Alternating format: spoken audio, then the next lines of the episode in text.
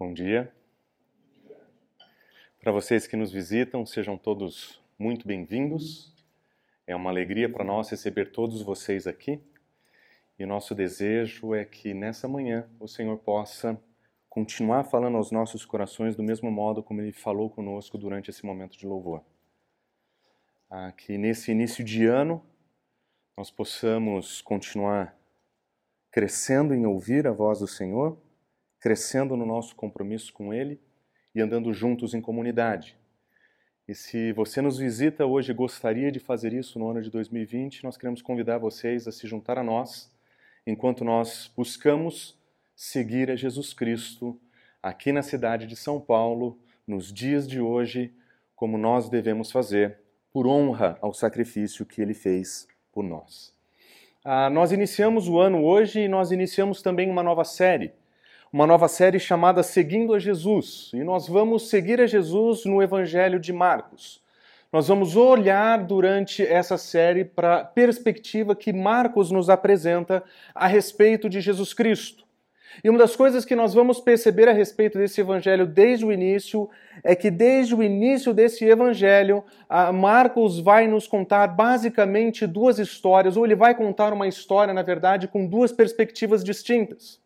E eu gostaria de ilustrar isso com uma frase de um teólogo que eu gosto muito. Larry Hurtado disse o seguinte: o livro de Marcos não é apenas um livro sobre Jesus, é um livro sobre ser um seguidor de Jesus, um discípulo. Marcos preocupa-se em enfatizar que a cruz não era apenas essencial para se entender o ministério de Cristo, mas também um padrão para o discipulado. A história que Marcos vai nos contar é claramente a história de Jesus Cristo, e o modo como Marcos conta essa história, sem sombra de dúvidas, ela é uma defesa da morte de Jesus Cristo em nosso lugar. Se você pegar a proporção da história da morte de Jesus nesse evangelho e comparar com todas as outras pequenas histórias que ele conta, você percebe que o tempo que ele investe falando sobre a morte de Jesus e sobre os eventos que levam à morte de Jesus, eles são sempre maiores do que as outras muitas histórias que ele conta de Jesus até aquele momento. É por isso que muitas pessoas olham para esse evangelho e eles percebem que o que Marcos está fazendo é contar a história de como Jesus Cristo chegou até a cruz em Jerusalém. E nós vemos essa história sendo repetida em todos os evangelhos, mas Marcos faz isso de uma maneira distinta. Ele quer contar a história de Jesus, ele quer enfatizar a pessoa de Jesus, mas ele tem um segundo foco, e talvez um foco que literariamente é mais importante na sua narrativa ele quer demonstrar o que é que significa seguir a Jesus.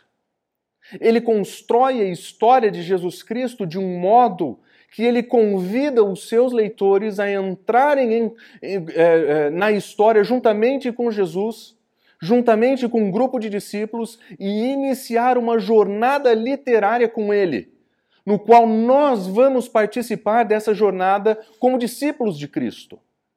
Nós somos convidados a entrar nessa história e nos colocar no lugar dos discípulos e observar essa história como se estivéssemos dentro dela. Marcos vai nos convidar a uma jornada com Jesus Cristo através desse evangelho, uma jornada literária. E é uma jornada porque várias vezes no evangelho você vai perceber Jesus Cristo em movimento. Jesus Cristo ele está sempre em movimento nesse evangelho. Se você observa a primeira parte do seu evangelho, que nós chamamos de ministério da Galileia, você vai perceber que ele está sempre indo de um lugar para o outro. Geograficamente restrito à Galileia, mas em diferentes vilarejos, entrando e saindo de lugares, entrando em casas, em sinagogas. Jesus está sempre em movimento e Marcos conta que enquanto Jesus se movimenta, enquanto Jesus anda, os discípulos estão atrás dele. E nessa primeira parte ele começa a responder uma importante pergunta. Uma importante pergunta para o seu evangelho. E a pergunta é: quem é Jesus? Ele vai mostrar Jesus em movimento em vários lugares, realizando várias obras, ensinando várias coisas. Mas a pergunta que ele quer responder é: quem é esse? A pergunta que os próprios discípulos vão fazer no capítulo 4, versículo 41. Quem é esse? Existe algo a respeito desse homem que os discípulos estão admirados e acompanhando, vendo, mas eles não estão completamente entendendo quem ele é. E Marcos vai contar histórias para apontar para a melhor resposta a essa pergunta. Já na segunda parte do seu evangelho, ele vai demonstrar que Jesus pega os seus discípulos, chama para si e agora ele investe em um discipulado com os seus discípulos. Ele anda com os, aqueles que nós vamos chamar de doze discípulos, os discípulos mais próximos de Jesus. E ele convida essas pessoas a andarem com ele, a estarem com ele. Nós, vemos, nós vemos na primeira parte que os discípulos o estão seguindo, mas nesse momento, eles estão com Jesus Cristo a caminho do discipulado. E é muito interessante que a parte central desse evangelho, várias vezes você vai ler a, afirmação, e no caminho, quando estavam no caminho, e a caminho de algum lugar. E nós começamos a entender o que é que Marcos está fazendo. Ele está dizendo que nessa jornada, nos apresentando que nessa jornada literária com Jesus, esse Jesus que está sempre em movimento, ele está a caminho de algum lugar e ele quer que os seus discípulos estejam com ele enquanto ele caminha em direção a Jerusalém. E porque ele caminha em direção a Jerusalém, ele começa então a falar sobre o que significa ser o seu discípulo. Ele fala sobre o seu sacrifício, sobre a necessidade da sua morte. E nessa parte do Evangelho nós percebemos que Jesus começa a responder uma segunda pergunta muito importante: O que é que significa ser um discípulo? E aquilo que era obscuro no começo do Evangelho, aquilo que ainda não era muito claro para os discípulos à medida que, que eles seguiam a Jesus, fica evidente nessa parte. Quando Jesus Cristo fala: Se alguém quer vir após mim, ou seja, se alguém quer me seguir, se alguém quer ser o meu discípulo, negue-se a si mesmo, tome sua cruz e siga-me. E a partir desse momento, a cruz deixa de ser somente um alvo do Evangelho um alvo da história de Jesus Cristo. A cruz se torna um alvo para o seguidor de Cristo. E nessa jornada literária, ele convida os seus discípulos a caminharem com ele em direção a Jerusalém, onde ele vai carregar a sua própria cruz. E com isso ele ensina que enquanto nós estamos a caminho com o Senhor, andando com Ele, seguindo os seus passos, nós estamos aprendendo que seguir o Mestre é negar a nós mesmos e é assumir o risco da cruz. E para não deixar dúvidas, Marcos termina o seu evangelho falando que Jesus Cristo está a caminho de Jerusalém, o lugar onde ele vai morrer. E ele define que cruz não é simplesmente sofrimento, que cruz não é simplesmente as dificuldades da vida. Cruz não é simplesmente problemas no trabalho. Cruz não são problemas de saúde. Cruz não são morte de pessoas perto de nós. Cruz é a nossa própria morte. Porque se nós vamos seguir a Jesus Cristo, nós sabemos que nós estamos em uma jornada com Ele, aprendendo o que significa ser um discípulo até a cruz. E na terceira parte desse evangelho, então, Marcos vai nos ensinar o que é que Jesus Cristo espera de nós. O que é que Jesus Cristo espera de nós? Enquanto nós caminhamos com Ele nessa jornada, o que é que Ele quer de nós? O que é que se espera de um discípulo? Não somente o que é um discípulo, mas o que é que ele espera de um discípulo? E Marcos vai dizer que o propósito de Jesus Cristo é esse depois de ressuscitar, eu irei adiante de vocês para a Galiléia. Mas por que Cristo esperaria encontrar os seus discípulos na Galiléia? Por que é que ressurreto ele voltaria para o lugar onde tudo começou? Porque provavelmente ele queria dizer para os seus discípulos que é lá que tudo começa e é para lá que nós sempre voltamos.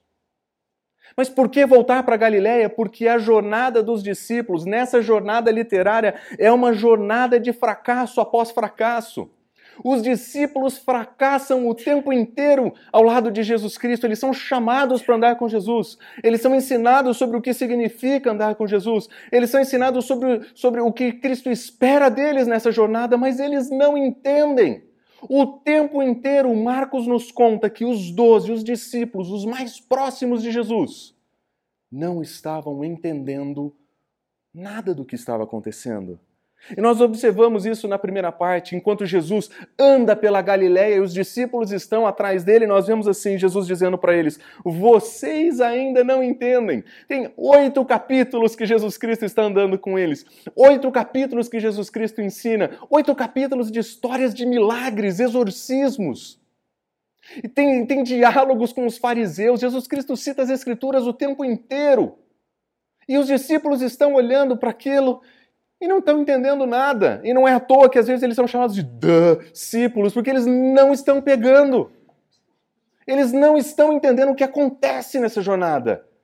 Eles seguem a Jesus, mas eles ainda não entenderam o que está acontecendo. Então Jesus chama eles para perto, começa a andar no caminho do discipulado com eles.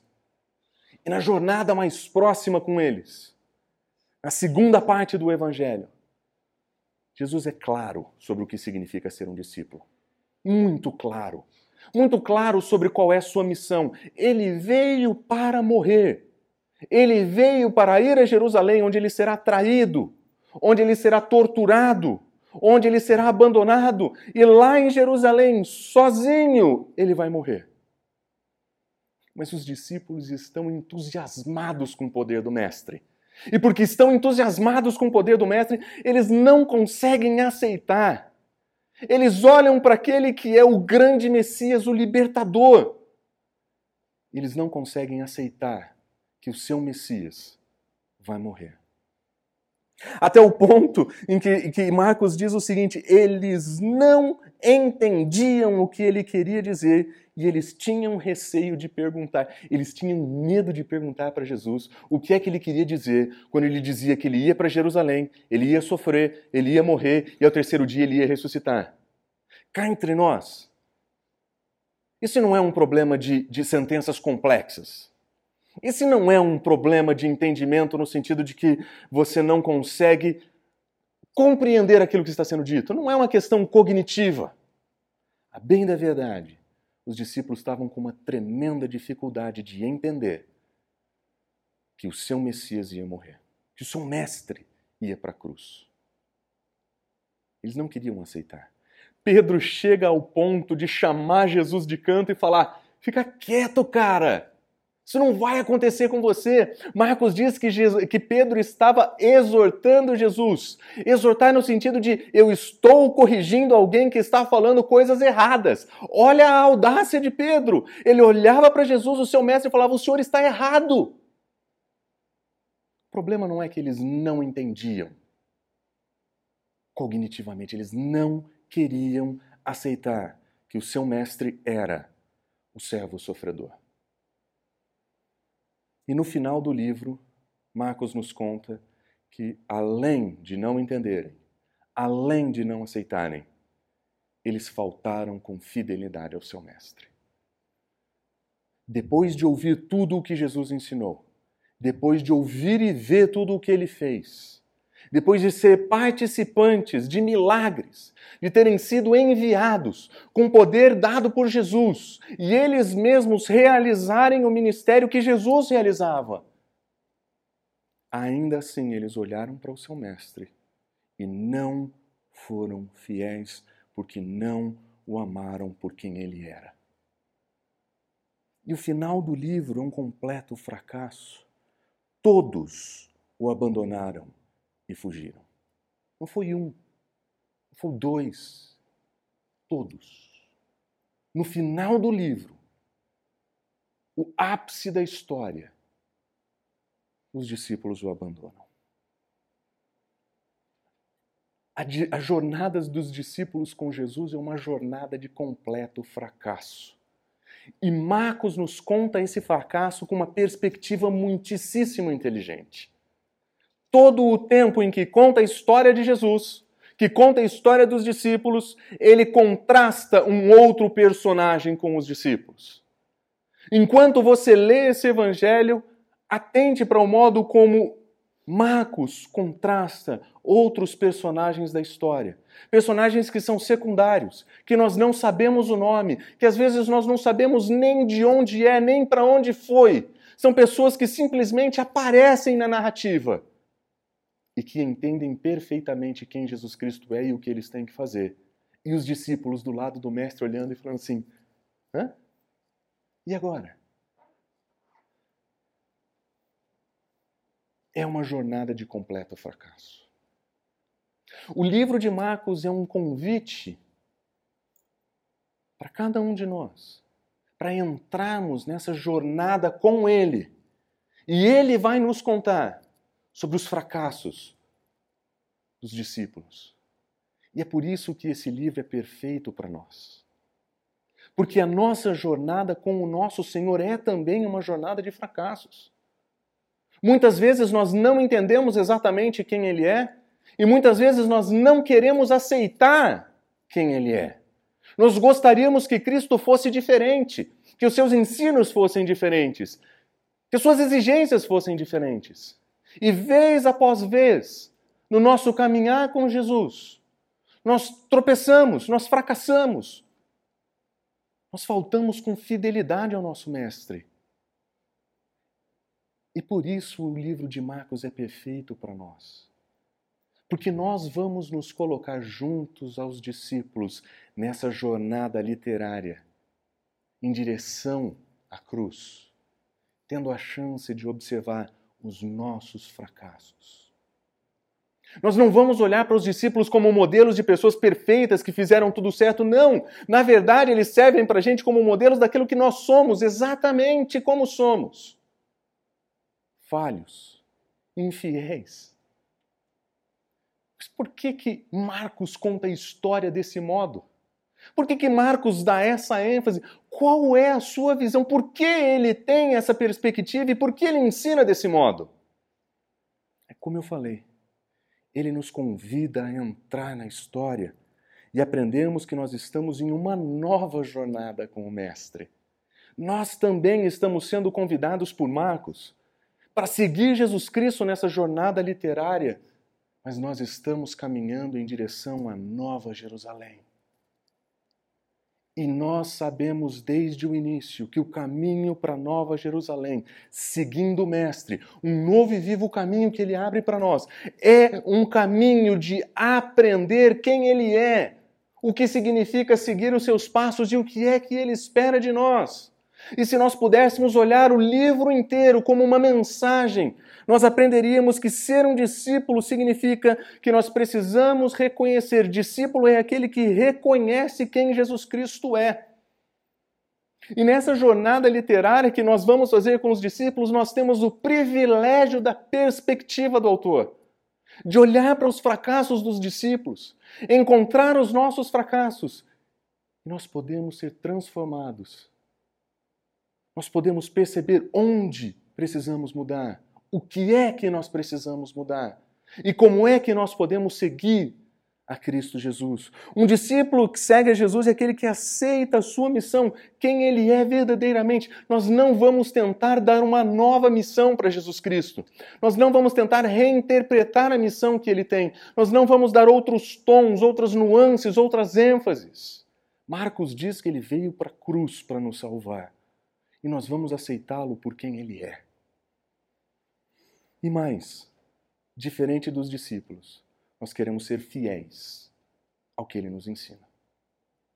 Diferente dos discípulos, nós queremos reconhecê-lo por quem ele é, aceitar a sua missão e viver uma vida de fidelidade. É isso que Marcos nos ensina. É essa a sua mensagem que fala sobre Cristo Jesus sem sombra de dúvidas mas que é também uma jornada, uma jornada literária, que nos leva com Jesus Cristo a caminho da Nova Jerusalém.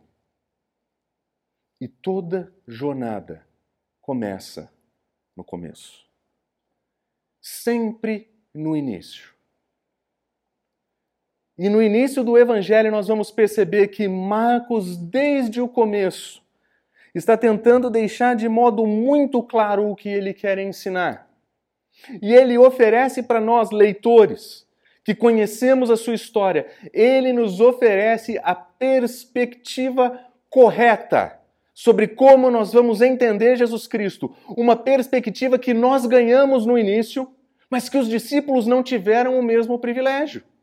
De acordo com o que nós vamos ver na história, nós sempre vamos ter mais informações que os discípulos, porque o autor vai nos mostrar, vai nos dar informações que apontam para a direção correta, coisa que naquele momento, naquele evento da história, os discípulos não sabiam.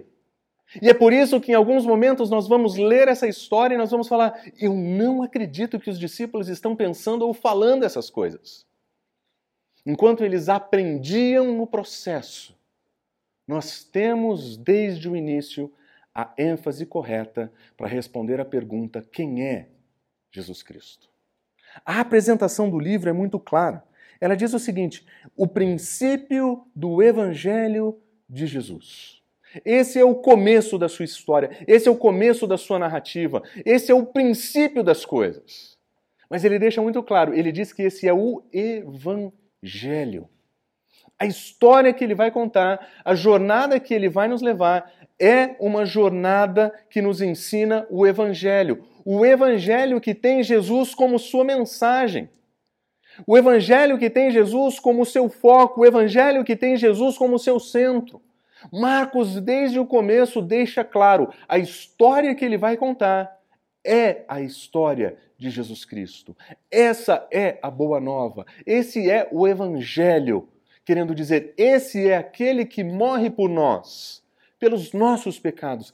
O Evangelho que fala sobre Jesus Cristo. Mas ele diz ainda que esse Jesus, ele é o Cristo. Nós sabemos desde o início que, da perspectiva de Marcos, este sobre quem ele vai contar a história, Jesus, ele é o Messias prometido no Antigo Testamento.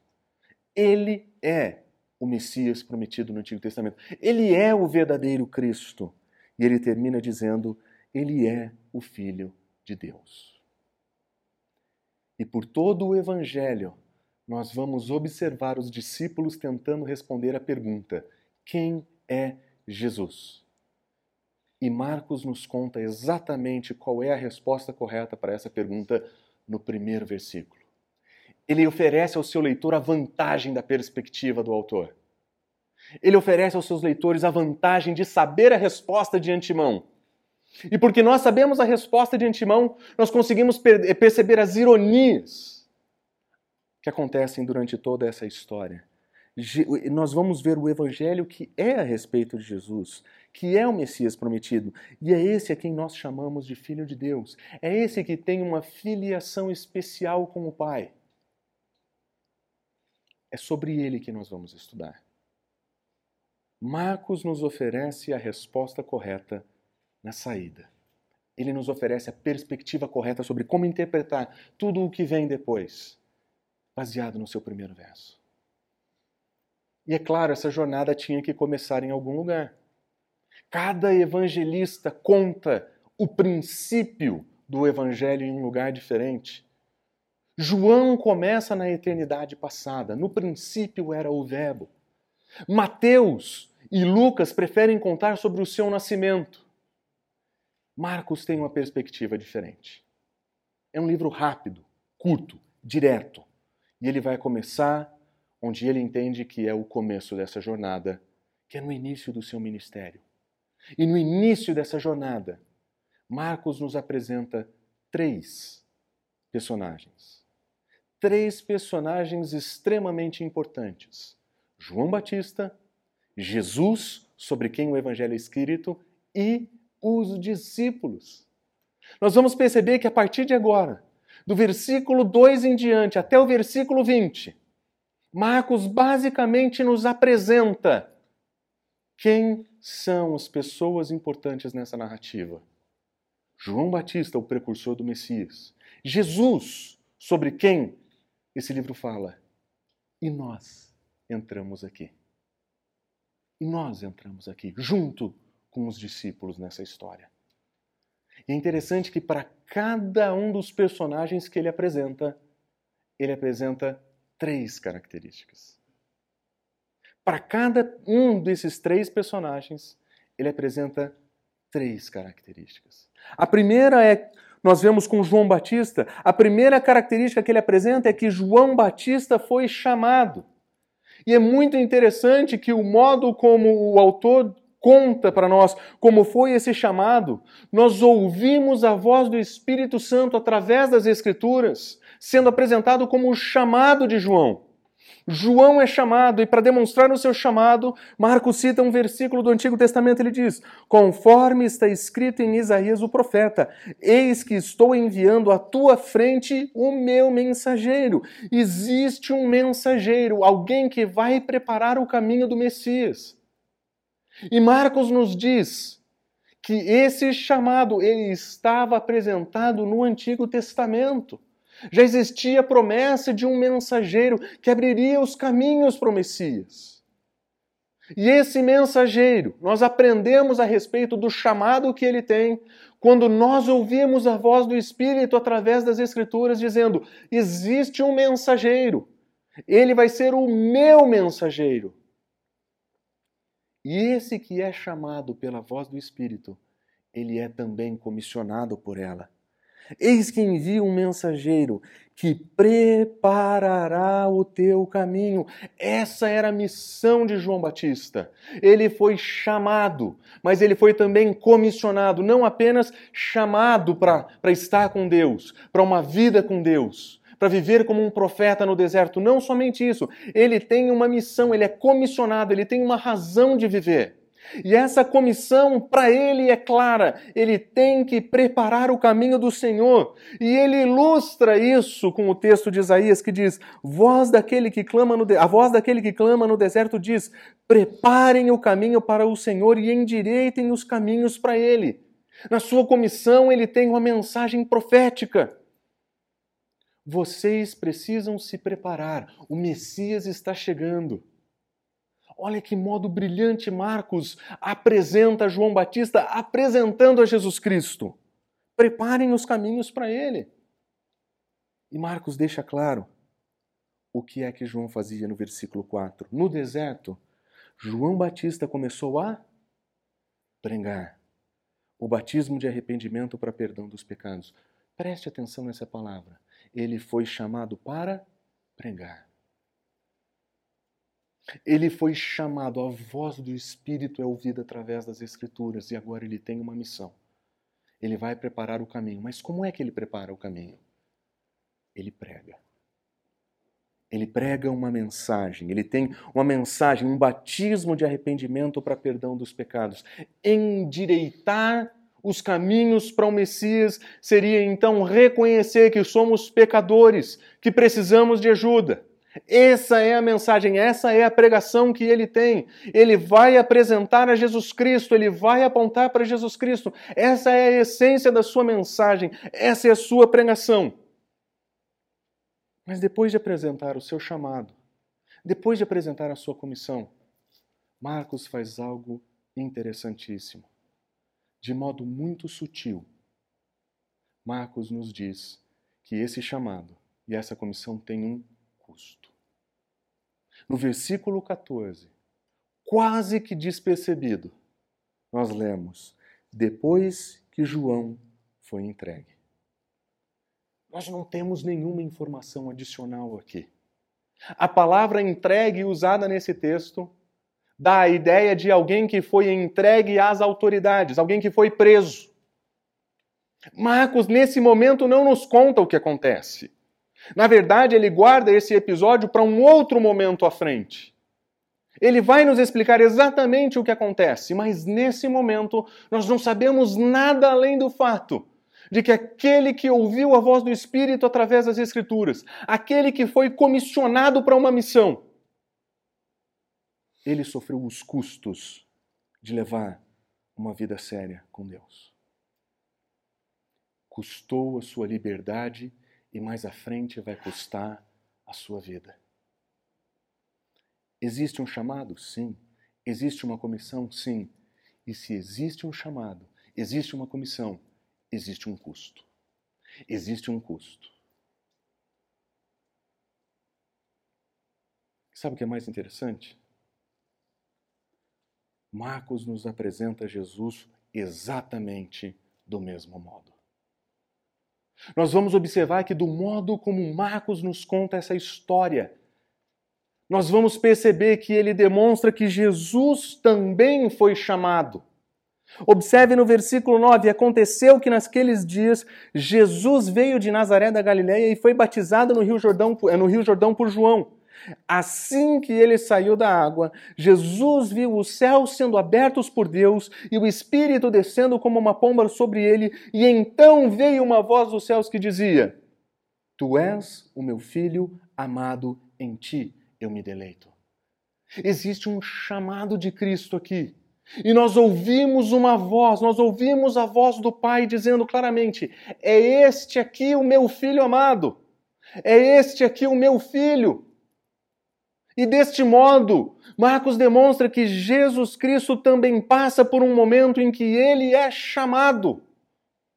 Ele recebe um chamado de Deus. E nós ouvimos a voz do Pai no texto dizendo: É este o meu filho amado. É nele em que eu tenho alegria. É nele em quem eu me comprazo. É nele em quem eu me deleito.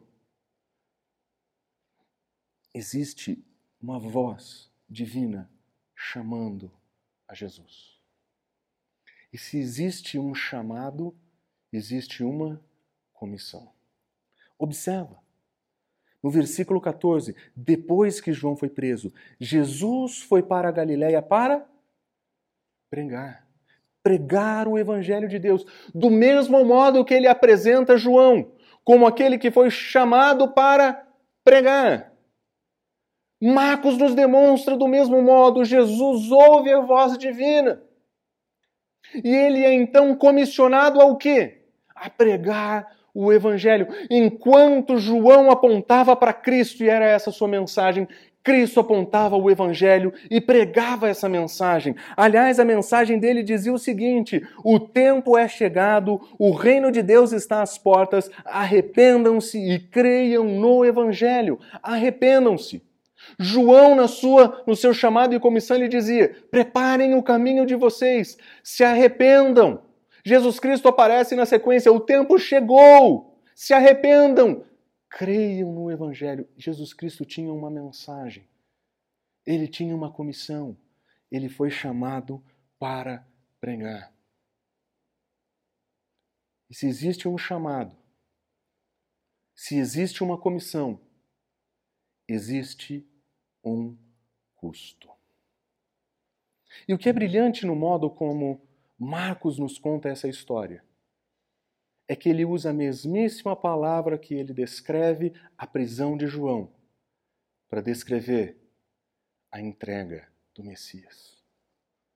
O filho do homem será traído e entregue nas mãos dos homens. O filho do homem será traído e entregue nas mãos dos homens. Existe um chamado de Deus na vida dele? Sim. Existe uma comissão divina para ele? Sim.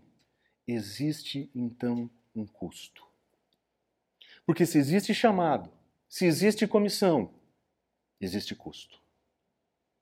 E o modo como João, eh, Marcos nos conta essa história, colocando de modo paralelo o chamado e a comissão de João e Jesus, nós começamos a entender que a jornada literária de Marcos que ele está nos levando, ele tem a rota da cruz. Nós estamos vendo a cruz na nossa frente. E quando nós entendemos isso, ele nos apresenta então quem? Os discípulos. Os discípulos agora aparecem. Ele vai nos contar a história de quatro desses discípulos. E você sabe o que é interessante? Que ele vai mostrar que esses discípulos também ouviram uma voz divina. A voz do Espírito foi ouvida nas Escrituras no chamado de João. A voz do Pai foi ouvida no chamado de Jesus Cristo no seu batismo. E agora a voz de Jesus Cristo chama os seus discípulos. Enquanto ele andava próximo ao mar da Galileia, versículo 16, Jesus viu a Simão e a André, o seu irmão, lançando as redes ao mar, porque eles eram pescadores. E então Jesus lhes disse: Sigam-me. A voz divina foi clara.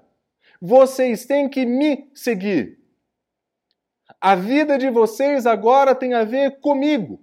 É atrás de mim que vocês vão. São os meus passos que vocês seguem. Existe um chamado aqui. Um chamado que também é apresentado um pouco à frente. Versículo 19: Indo um pouco à frente, Jesus viu a Tiago, filho de Zebedeu, e o seu irmão. Eles estavam nos barcos consertando as suas redes. Barcos que provavelmente eram deles. E eles estavam consertando as redes que eram deles. E naquele momento, Jesus os chamou. A voz divina é ouvida. A voz divina é ouvida. Da mesma forma que João, nós vemos a, o chamado de João refletir a voz do Espírito, o chamado de Cristo, a voz do Pai. Os discípulos ouvem a voz do seu Senhor, que são chamados. E o chamado de Cristo para cada um desses homens foi tão claro e direto, tão convincente, que eles não tiveram outra reação senão segui-lo. Mas esses que foram chamados foram também comissionados. Porque se existe um chamado, existe uma comissão. E Jesus Cristo diz o seguinte para os seus discípulos: Eu os farei pescadores de homens eu os farei pescadores de homens. Essa é a primeira vez que a palavra pregar não aparece numa comissão. João foi chamado para pregar. Jesus foi chamado para pregar. E adivinha o que significa ser pescador de homens? Adivinha o que essa figura de linguagem significa? Significa que esses discípulos foram igualmente chamados a pregar. Aliás, durante todo o livro nós vamos aprender que é exatamente para isso que Jesus os treina. Eles foram chamados para pregar. E é muito bonito que quando eles ouvem o chamado, quando eles entendem que Cristo os quer com Ele, iniciando uma jornada eles deixam imediatamente as suas redes e o seguem. Para eles, aquele chamado foi irresistível. Quando eles ouviram a voz divina, o chamado de Cristo, a comissão que ele oferece, não tinha nada mais importante no mundo para eles do que largar tudo e fazer exatamente o que aquele servo, aquele mestre tinha pedido. Eles largam para trás as suas redes, eles eram pescadores. Esse era o seu trabalho, esse era a essência da sua segurança, esse era o seu futuro, essa era a sua garantia de vida. Era com isso que eles viviam. Mas quando eles ouviram a voz divina, quando eles entenderam um chamado, aquele chamado para eles foi irresistível. Não existia nenhuma fonte de segurança lucro que fosse mais importante do que responder a esse chamado. E da mesma forma que João responde com obediência, que Jesus responde com obediência, os discípulos respondem com obediência. Eles largam tudo para seguir o seu mestre. E a cena é ainda mais dramática quando nós lemos a história de Tiago e João. Tiago e João, deixando o seu pai Zebedeu no barco com seus funcionários, eles o seguiram. Eles não simplesmente deixaram o seu barco, não simplesmente deixaram suas redes, eles deixaram os seus funcionários. Esses eram jovens empreendedores, bem de vida, gente que tinha dinheiro suficiente para ter subalterno pago eles tinham condições de pagar pessoas para trabalhar para eles. São pessoas que estão bem na vida. Não estão trabalhando simplesmente pelo dia a dia. são provavelmente mercadores, eles vendem isso e baseado nesses valores, eles conseguem contratar pessoas. São empreendedores com recursos nos bolsos. São jovens, bem de vida. Mas olha o que o texto diz. Eles não simplesmente abandonam o seu dia a dia eles deixam tudo para trás. E um toque que desce amargo é a primeira expressão. Ele diz: deixando o seu pai. Os discípulos, quando ouviram a voz divina, um chamado irresistível para eles, eles responderam com uma obediência tal que nem mesmo a família poderia segurá-los de cumprir. Nesse momento, eles entenderam que Jesus Cristo, o seu chamado, a sua comissão, era mais importante que os seus familiares. Não foi só o trabalho, não foram só os lucros, não foi só uma vida de empreendimento. Eles deixaram seus familiares. Eles deixaram tudo. O começo da jornada do discipulado com Jesus Cristo a caminho da Nova Jerusalém começa com a história de quatro homens, jovens, como nós, ou a maioria de nós, que deixaram tudo para trás. Agora, se existe um chamado, se existe uma comissão, existe também um custo. Mas você sabe o que é impressionante sobre Marcos? Marcos não apresenta nenhum versículo falando sobre os custos para os discípulos. Ele colocou João Jesus, os discípulos, disse que eles foram todos chamados, foram todos comissionados. João tem custo. Jesus tem custo. O que você acha que Marcos está tentando dizer para você? Você que foi convidado a entrar nessa jornada literária com Jesus Cristo, que é que você acha que ele está dizendo para você? Ele está dizendo de um modo muito sutil. Se você quiser seguir a Jesus Cristo, tem custo para você também. Tem custo para nós. Mas o bonito dessa narrativa é que ele não coloca isso no início da jornada. Ao que parece, Marcos pretende demonstrar quais são esses cursos à medida que eles andam com Jesus. E à medida que nós estudarmos as histórias que seguem, nós vamos perceber que Jesus Cristo deixa claro, que Marcos deixa claro, existem custos em seguir a Jesus. E eu acho que o autor desse evangelho, de um modo muito brilhante, nos ensina pouco a pouco que existe um custo para nós. E é muito, isso é muito parecido com a nossa história e com a nossa caminhada com Jesus. Eu me converti muito cedo. Eu me lembro muito bem do dia que eu me converti. Eu lembro do dia que eu ouvi a voz divina e que eu entendi que eu era um pecador e que eu precisava de Cristo Jesus. Eu tinha quatro anos de idade. Aquela mensagem foi clara para mim com quatro anos de idade. Eu entendi o meu chamado naquele dia.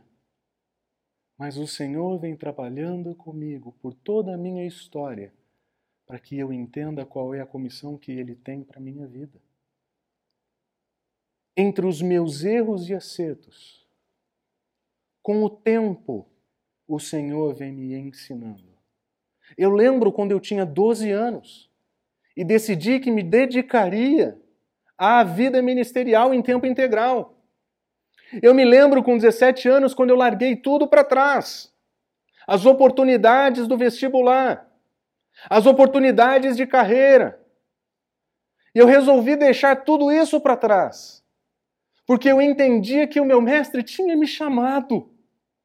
Ele tinha uma comissão para mim. Ele me chamou para pregar. Não sabia o que aquilo significava ainda. Eu não tinha entendido o que aquilo me custaria. Nunca me esqueço quando eu estava para me tornar membro na igreja antiga Igreja Batista Cidade Universitária em Campinas. E na aula de novos membros, eu sentei do lado de um casal mais velho. E naquele dia, o professor pediu para que a gente contasse as nossas histórias e eu contei a minha. E naquele momento, eu me tornava membro daquela igreja para ser enviado por aquela igreja como missionário para o norte do país. E o casal do meu lado disse: Eu jamais conseguiria largar tudo para trás para fazer o que você vai fazer. Eu não entendi o que ele estava falando. Eu não entendi o que significava largar tudo para trás. O que, que eu tinha com 20 anos de idade? Meu salário era 400 reais. O que, que é isso? Mas eu respondi, do alto da minha tolice, algo que eu guardo para mim até hoje. Aquele dia eu disse: se você tivesse entendido o quanto Jesus abriu mão por você, tudo o que você tem significaria nada. Se você tivesse entendido que Jesus Cristo abriu mão para salvar você, essa decisão seria muito mais fácil. Eu sei que eu estava certo, mas eu estava errado. Eu não entendia quantidade de coisas que aquele casal tinha que deixar para trás. Naquele momento não tinha caído a ficha para mim de quanto aquela decisão me custaria. Eu nunca assinei uma carteira de trabalho. Custo. Eu vivi longe dos sobrinhos crescendo. Custo. Longe de familiares várias vezes. Tem custo.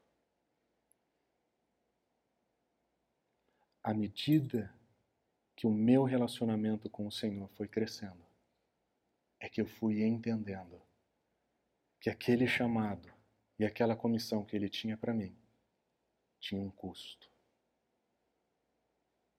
E eis que trago boas novas para vocês. O chamado que Deus tem para a sua vida, quando você ouviu aquela voz divina, que abriu o teu coração para que você entendesse a verdade. E aquele chamado se tornou irresistível para você, de tal modo que você não teve como rejeitar e você disse: Eis aqui, Senhor, a minha vida é tua. Quando você disse isso no dia da sua conversão, o Senhor também te comissionou. Eu queria dizer para vocês que essa comissão tem custo vai custar para vocês. Seguir Jesus Cristo não é uma vida de vitória triunfante. Seguir Jesus Cristo é uma vida de triunfo eterno, quando nós estivermos lá com Ele. Aqui nós seguimos o nosso Senhor a caminho da Nova Jerusalém, com a nossa própria cruz nas costas, porque foi ele que nos ensinou: se alguém quiser ser o meu discípulo, negue-se a si mesmo, tome sua cruz e siga-me. A sua cruz não é o seu trabalho, a sua cruz não são as suas dificuldades, a sua cruz é a sua própria vida, a sua própria decisão de morte. Aquele momento em que você diz: Eu prefiro morrer do que negar o meu Senhor. Aquele momento em que você diz: Nada é mais importante do que o meu mestre.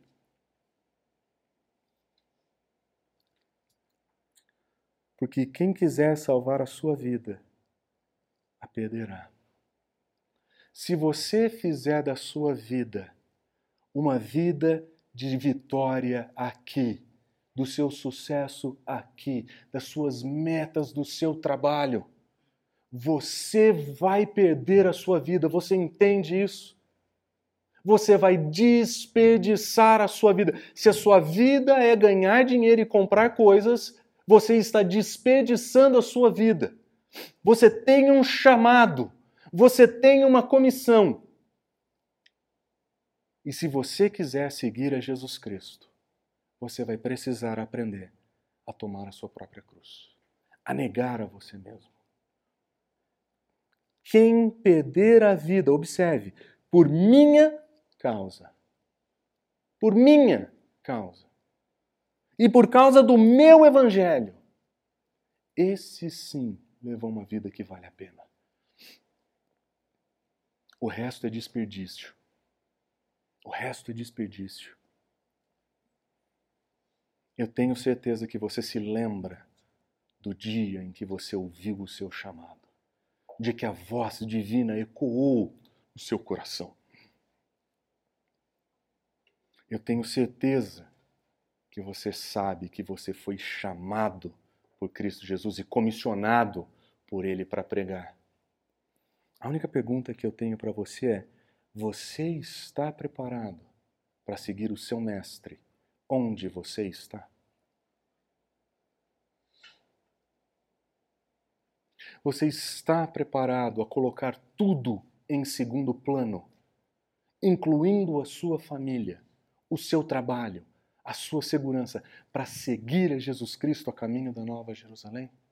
Porque essa jornada com Marcos está apenas começando. E à medida que nós andamos com ele a caminho da Nova Jerusalém, nós vamos aprender com mais clareza sobre o nosso chamado. Nós vamos aprender com mais clareza sobre a nossa comissão. E nós vamos entender melhor quais são os custos você está preparado para essa jornada? Porque a vida do discípulo é seguir o seu mestre. O nosso mestre foi para a cruz. Quem nós pensamos que somos para pensar que o nosso caminho seria diferente? Quem nós pensamos que somos quando nós acreditamos que o nosso caminho é só glória e vitória quando o nosso Mestre foi para a cruz.